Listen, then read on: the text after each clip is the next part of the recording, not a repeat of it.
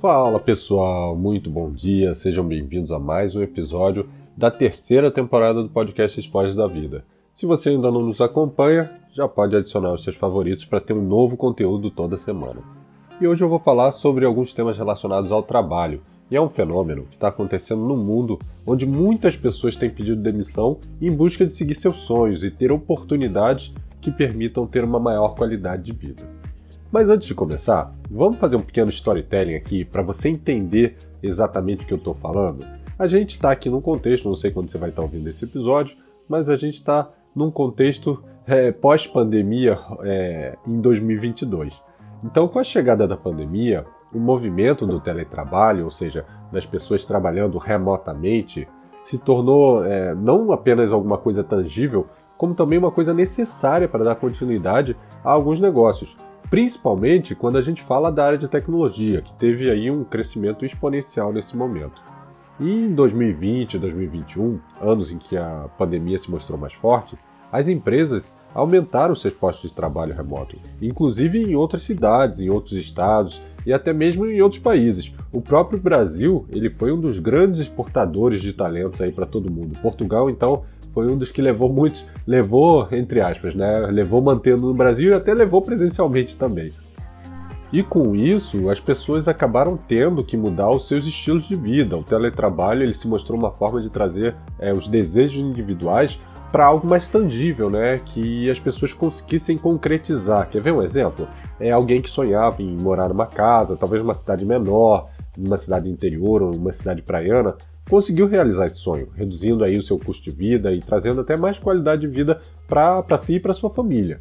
Tem também aqueles que se desapegaram de um local, eles se tornaram basicamente nômades digitais, que viajam pelo mundo e trabalham de onde eles estiverem, um conceito que dificilmente seria aceito no modelo presencial, mas que tem dado muito certo para algumas pessoas. As empresas, com isso, conseguiram diminuir seus custos, é, diminuir os seus facilities, né? ou seja, os locais de trabalho, infraestrutura, o custo com aluguel. E sem querer, eles deram um benefício para seus funcionários que para algumas pessoas se tornou mais relevante até que o próprio salário. Mas, em 2022, depois de dois anos pesados de pandemia, por mais que alguns países demonstrem o início de recuperação, a economia da maioria deles foi extremamente afetada e eles se encontram nesse momento em recessão ou em processo de recessão, com um nível de desemprego alto, com fome, com maior desigualdade social e o consumo caindo cada vez mais. Além disso, com a vacinação, as pessoas voltaram a conviver mais entre si. O trabalho, que era 100% remoto, ele começou a demonstrar uma movimentação diferenciada, uma movimentação de retorno. E aí, dentro desse contexto, surgiram alguns movimentos. Um deles foi chamado The Great Resignation, ou seja, que em português seria algo como a grande demandada ou a grande renúncia. E esse movimento, ele começou em 2021 nos Estados Unidos, ele se refere às pessoas pedirem demissão em massa, porque elas buscavam empregos que é, lhes proporcionassem um, um estilo de vida diferenciado. E isso acabou se popularizando rapidamente. Surgiram várias hashtags aí, né? Hashtag Quitting My Job, The Great Resignation, e até mesmo é, uma música da Beyoncé, Break My Soul, que virou um hino para aqueles que aderiram a esse movimento e deixaram seus empregos em busca dos seus sonhos, né? Ah, Bruno, mas isso daí é Estados Unidos, né? E aí, beleza, tá? Não, não vai chegar aqui na gente. É verdade, isso é Estados Unidos, mas esse movimento ele vem acontecendo na China, na Índia, na Alemanha, na Inglaterra e até mesmo no Brasil. Mas no Brasil, como a gente tem aí uma taxa de desemprego muito alta, a situação é um pouco menor, porque várias pessoas ainda têm medo de sair dos seus empregos, dos seus empregos e não conseguirem se realocar. É, e, e essa preocupação é, ainda mais no momento economicamente instável como a gente está vivendo hoje em dia. E você quer saber quais são as principais razões para que essas pessoas peçam as contas? Bom, em primeiro lugar, a cultura tóxica que algumas empresas têm, né? Que elas desrespeitam o lado humano, elas não têm empatia pelos seus colaboradores, pelos seus trabalhadores e muito menos, muito menos elas se preocupam com as pessoas, né? Em segundo lugar, mas bem perto aí, tem a insegurança dentro da empresa. Ou seja, não existe aquela comunicação transparente e próxima dos seus colaboradores, deixando claro e, o que, que a empresa vai fazer, qual é o rumo da empresa, para que essas pessoas acabem ficando mais tranquilas. Né? O terceiro ponto ele é bastante relacionado ao primeiro, porque ele também é, considera esse lado humano, né? não apenas focar nos resultados. As empresas hoje elas geram uma pressão muito grande que faz com que aos poucos cada uma dessas pessoas é, perca energia, né? cada, uma dos, cada um dos seus colaboradores perca essa energia, essa motivação e acabe literalmente desistindo de estar ali. E o quarto item, é, o que falta é um reconhecimento profissional. Que nesse ponto eu, eu acho que esse é item até recorrente que a gente nem consegue avaliar se isso é uma questão individual ou se realmente é um fator da empresa. Né? Isso é muito comum em pesquisas de clima dentro da empresa. E recentemente, além desse, desse tema, surgiram dois outros temas que estão em alta, que apesar de já existir há muito tempo, eles se tornaram mais comuns nesse período e ganharam aí até uma nomenclatura mais gourmetizada, vamos dizer assim. O primeiro deles é o quiet firing, ou seja, a demissão silenciosa. Essa prática ela acabou se tornando muito comum em empresas que querem que seus funcionários literalmente desistam dos seus empregos. Nossa, Bruno, como assim?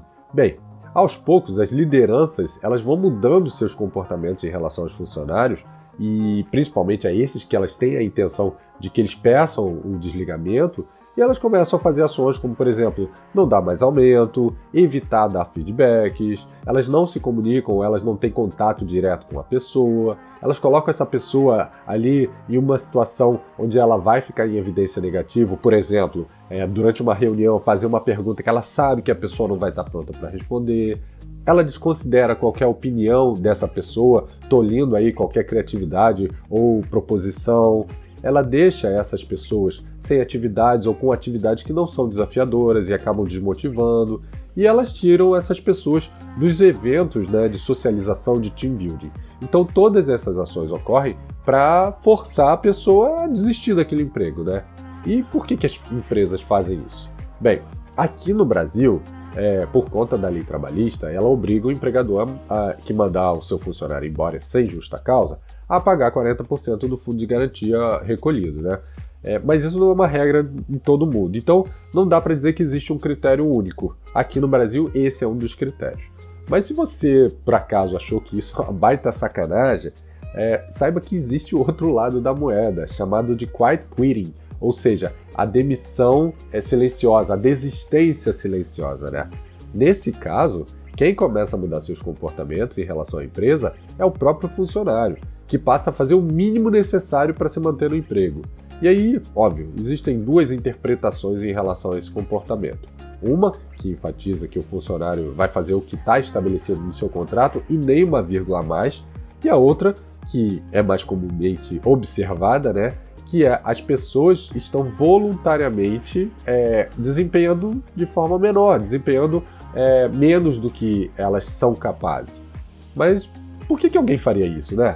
Novamente a gente volta aqui à regra dos 40% do fundo, do fundo de garantia no Brasil, né? Que é muito difícil hoje uma empresa mandar uma pessoa embora por justa causa, mesmo que o seu desempenho seja inferior. Então, na maioria dos casos, essas pessoas elas acabam aguardando a empresa desistir delas, para que elas possam receber esse valor na rescisão. E aqui, pessoal, eu vou botar a minha reflexão tá, sobre esse tema. Hoje, realmente, a gente está em um mundo que permite que a gente escolha o trabalho que a gente quer. Claro que isso não se aplica a todas as carreiras, né? Obviamente, a gente tem carreiras que têm, é, tem, tem ações específicas, tem modelos de trabalho específicos, tem ramificações específicas.